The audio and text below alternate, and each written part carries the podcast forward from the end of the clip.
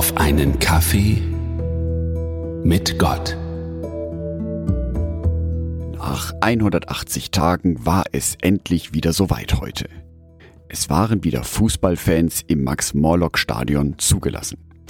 Und ja, ich war mit dabei. Vielleicht hört man es noch an meiner Stimme. 6505 Fans waren im Stadion. Und es war ein tolles Erlebnis. Vor dem Stadion gab es Masken zu kaufen. Eine Mund-Nasenschutzmaske mit der großen Aufschrift Nürnberg, wir sind stärker als jeder Virus. Und in der Mitte das Stadtwappen.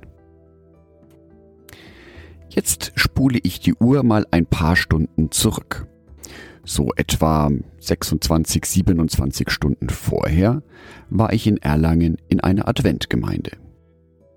Ich habe auch hier die Atmosphäre genossen, in die Gegenwart Gottes eintauchen und die Gemeinschaft mit anderen Christen zu genießen. So wie ich heute die Gemeinschaft mit Fußballfans genossen habe. So unterschiedlich diese beiden Gruppen, Gemeindemitglieder und Fußballfans auf den ersten Blick erscheinen, so viel können sie vielleicht doch voneinander lernen. In fast jedem Gottesdienst einer Adventgemeinde gibt es einen Erfahrungsteil. Das ist der Teil, wo jemand von der Gemeinde zu den anderen Gemeindegliedern erzählen kann, was er Tolles mit Gott erlebt hat. Und ehrlich gesagt müsste es doch da eine Menge zu erzählen geben. Tatsächlich wird aber dieser Programmpunkt immer von vorne angekündigt und dann entsteht zunächst eine Pause. Bis dann jemand doch das Sprechen anfängt und zaghaft äußert, was er mit Gott wieder Tolles erlebt hat. Zugegeben, es fällt nicht jedem leicht, vor einer Gruppe von Menschen zu sprechen, aber die Pause ist mir schon sehr häufig aufgefallen.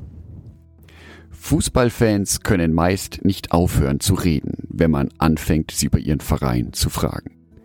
Meisterschaften, Helden des Vereins, großartige Spiele, Tore, denen man beiwohnte, Auswärtsfahrten, bei denen man war, ein schier unerschöpfliches Arsenal an Geschichten bereitet sich vor einem aus, wenn man mit einem Fußballfan ins Gespräch kommt. Zudem scheint das Selbstbewusstsein von Fußballfans schier unerschütterlich, vor allem wenn es um die eigene Mannschaft geht. Der Mund-Nasenschutz mit Wir sind stärker als jeder Virus ist da ein Beispiel.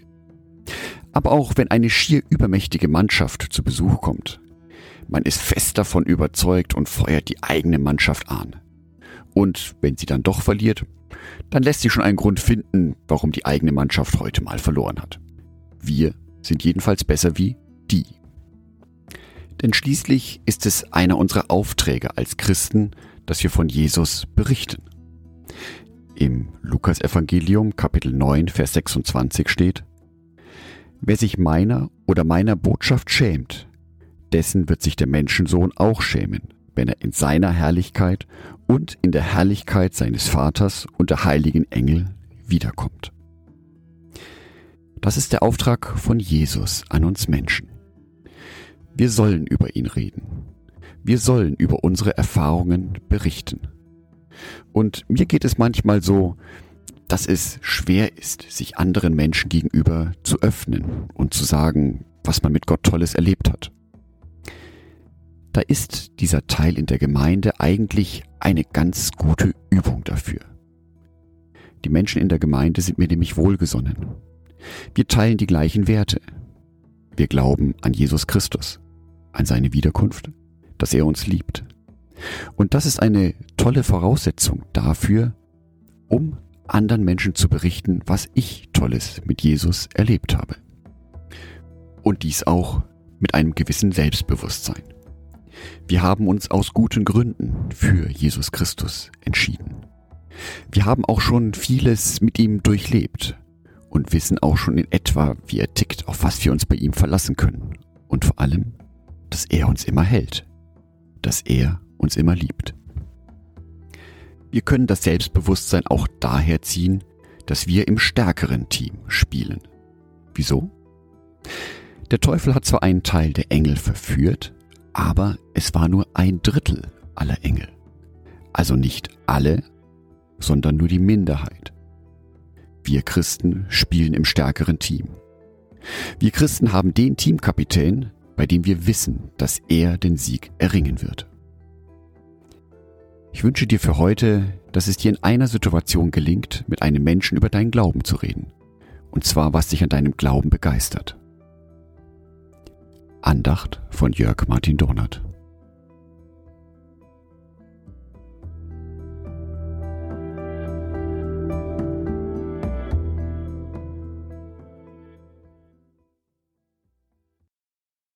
Ein herzliches Dankeschön an alle meine Patreons, die es mir ermöglichen, weiterhin den Podcast auf einen Kaffee mit Gott zu produzieren.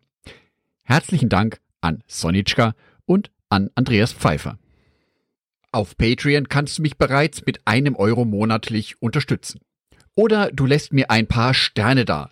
Das sagt dem Algorithmus nämlich, dass dies ein guter Podcast ist und wird so mehr Menschen angezeigt. Vielen Dank schon vorab.